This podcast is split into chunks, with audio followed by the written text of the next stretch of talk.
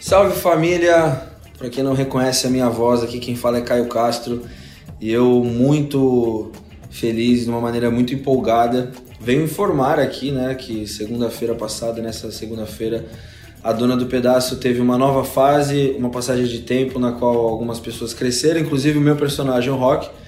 Então eu vou usar esse espaço aqui nessa quarta-feira para comentar um pouquinho como foi a minha preparação para o rock, qual é a sensação de estar tá dividindo cena com Marco Nanini, Tonico Pereira, Beth Faria, Rosi Campos, entre outros nomes geniais da nossa teledramaturgia e da nossa cultura brasileira. Contar um pouquinho também da rotina de gravação, de qual é a relação da gente nas redes sociais. Enfim, um papo muito bacana aqui no podcast para todo mundo que tiver interessado, só acompanhar a seguir aí o nosso bate-papo. Beleza? Valeu. É, gente, depois dessa apresentação, eu nem preciso dizer mais nada para vocês, só que eu conversei com o Caio Castro nos bastidores de A Dona do Pedaço, nos estúdios Globo, e ele contou tudo pra gente sobre o Rock, o personagem dele nessa segunda fase da novela. Eu sou o Eduardo Wolff e o Novela das Nove, o seu podcast sobre a Dona do Pedaço, tá começando.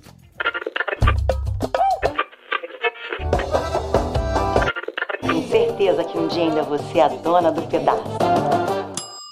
Como eu falei, no programa de hoje a gente vai conferir uma entrevista exclusiva com o Caio Castro. Ele contou pra gente quem é o Rock, como ele se preparou para interpretar um lutador de boxe e muito mais. O nosso papo rolou nos estúdios Globo, enquanto ele esperava para entrar em cena nas gravações aí da novela. Vamos conferir. Quem é o Rock? Quem que ele vai ser nessa segunda fase? Eu acho ainda muito cedo, né, para dizer assim quem que é o Rock de fato. É mesmo porque é uma obra aberta, então, para quem não sabe que, o que é obra aberta também, é uma obra que começa e ela não tem fim ainda, né? Então, os, os dias vão sendo contados de acordo com a aceitação, de acordo com a, as diferenças da novela, de acordo com alguns fatores e tal. Então, uma novela pode mudar a qualquer hora. Uma, uma meu personagem pode ser um cara bom, amanhã ele pode ser um cara ruim. Mas o que eu sei é que, por enquanto, ele é um personagem é muito focado no treino dele, ele é um, um, apaixonado pelo esporte, pelo boxe. Mais do que querer ser um campeão, ele precisa ser um campeão também, porque as condições de vida dele não são das melhores, assim, né? Ele mora numa casa invadida, a família dele não tem uma condição boa. Então ele vê também no, no boxe um futuro melhor para ele e para a família. Mas é um menino de bom coração, não é um personagem como foi indagado algumas vezes, é de caráter duvidoso, assim. Eu, acredito também que a, ocasião faço ladrão, assim, né? Então existem algumas opções e alguns caminhos que aparecem, algumas oportunidades, né? Não tão boas, não tão corretas, eu poderia dizer assim, que fazem com que o meu personagem vá para um lugar um pouco mais uh, proibido, ilícito. Mas uh, não é nada demais também. Enfim, não, não existe meio errado e pouco errado, né? Errado é errado mas não é uma coisa gravíssima, assim, com uma, lá, com uma pena muito alta. E a sua preparação, você foi inclusive para os Estados Unidos e né, treinar na academia do Mike Tyson, conheceu o Mike Tyson. Conta pra gente como é que foi esse processo. Eu, eu particularmente, eu nunca tive contato direto com o boxe. Eu, eu, apesar de ser faixa preta de judô, treino jiu-jitsu, sou faixa azul, já fiz algumas, alguns anos de, de Muay Thai, que tem uma troca de, de boxe também, uma base de boxe. É, o boxe em si, eu nunca tive contato direto, nunca entrei numa academia de boxe. É, assisti uma luta de boxe na minha vida ao vivo, que inclusive foi em Las Vegas que eu vi o Floyd Mayweather contra o Conor McGregor, que foi uma das lutas mais esperadas também do século aí. É, então o, a minha relação com boxe diretamente era essa, eu gostava e assistia uma luta. Em contrapartida, meus pais eram muito apaixonados por boxe, são apaixonados até hoje o Mike Tyson era um mito na vida deles, assim, né? continua sendo um mito para eles. Então eu lembro, tenho uma uma boa memória meus pais acordando de madrugada para assistir as lutas que, né, de acordo com o fuso horário, passava aqui pra gente 4 da manhã, 3 da manhã. Então eu lembro deles acordando esse horário para assistir a luta do Tyson, dava 15 minutos, eles voltavam a dormir porque a luta era muito rápida. Realmente aquilo ficou na minha cabeça, me marcou demais. Minha mãe cresceu falando disso. Eu cresci ouvindo minha mãe falar disso, né?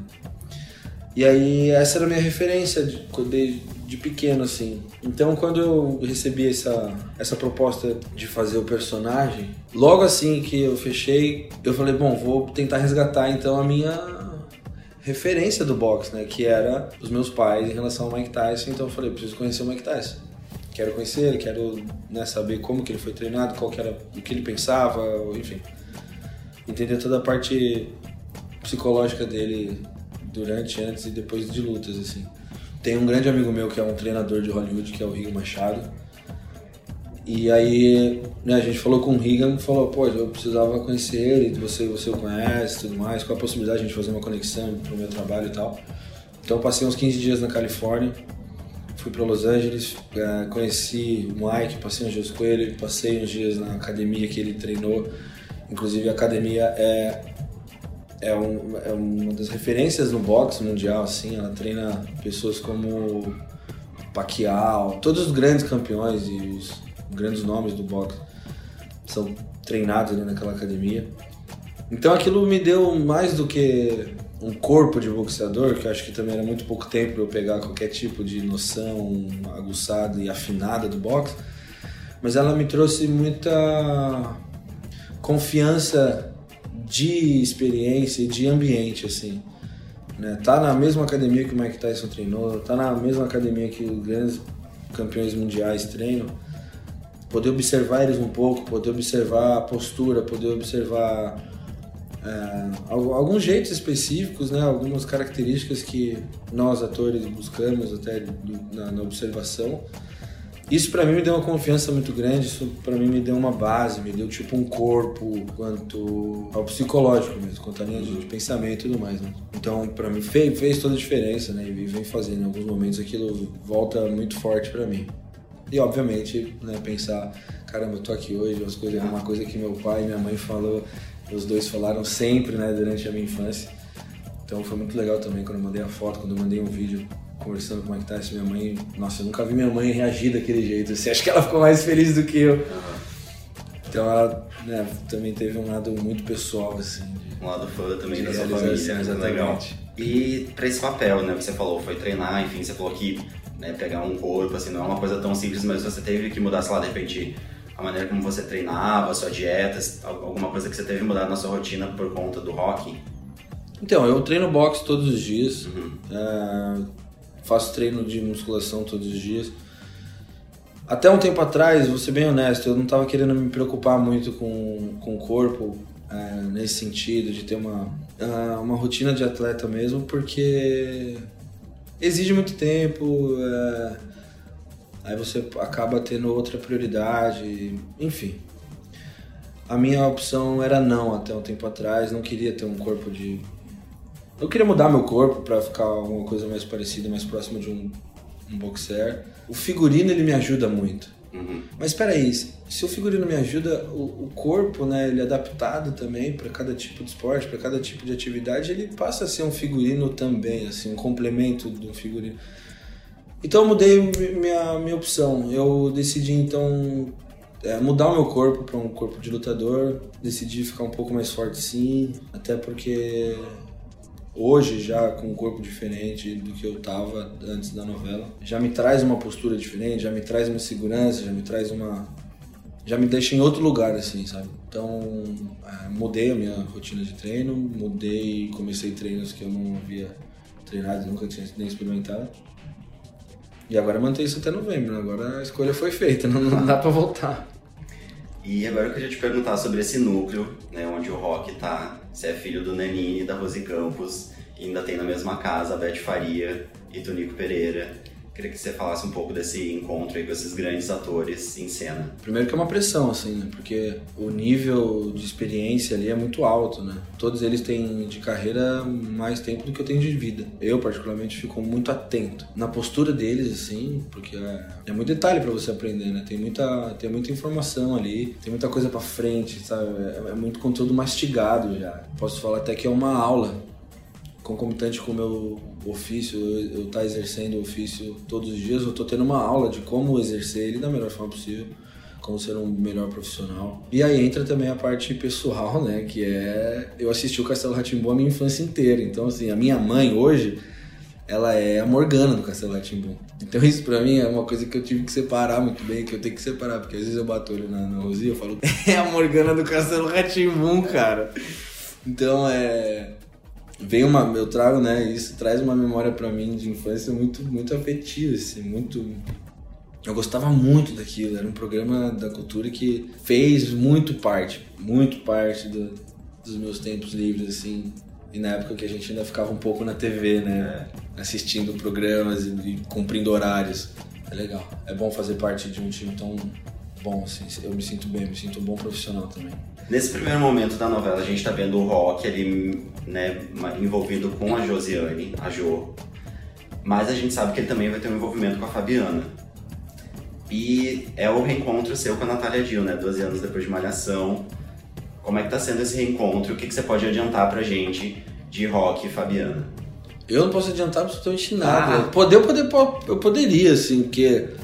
Enfim, você é da Globo, eu também sou, então a gente não tem culpa nenhuma aqui no cartório de adiantar nada, mas eu realmente não sei. Não, não começou nada ainda com ela, a gente não, não se cruzou ainda na novela. Nos bastidores, né, nesses 12 anos de, de, trabalho aqui, nesses 12 anos de empresa, é, vi Natália algumas vezes depois, obviamente, de Malhação, então nunca fiquei muito distante, assim, né? Claro que a rotina mudou um pouco porque a gente se via todos os dias, contracenava, inclusive. Agora que a gente tá na mesma novela, continua parecendo que não está, porque a gente não se vê Aí ainda. começaram as cenas. De, não, não, tem nada escrito, né, inclusive, por enquanto.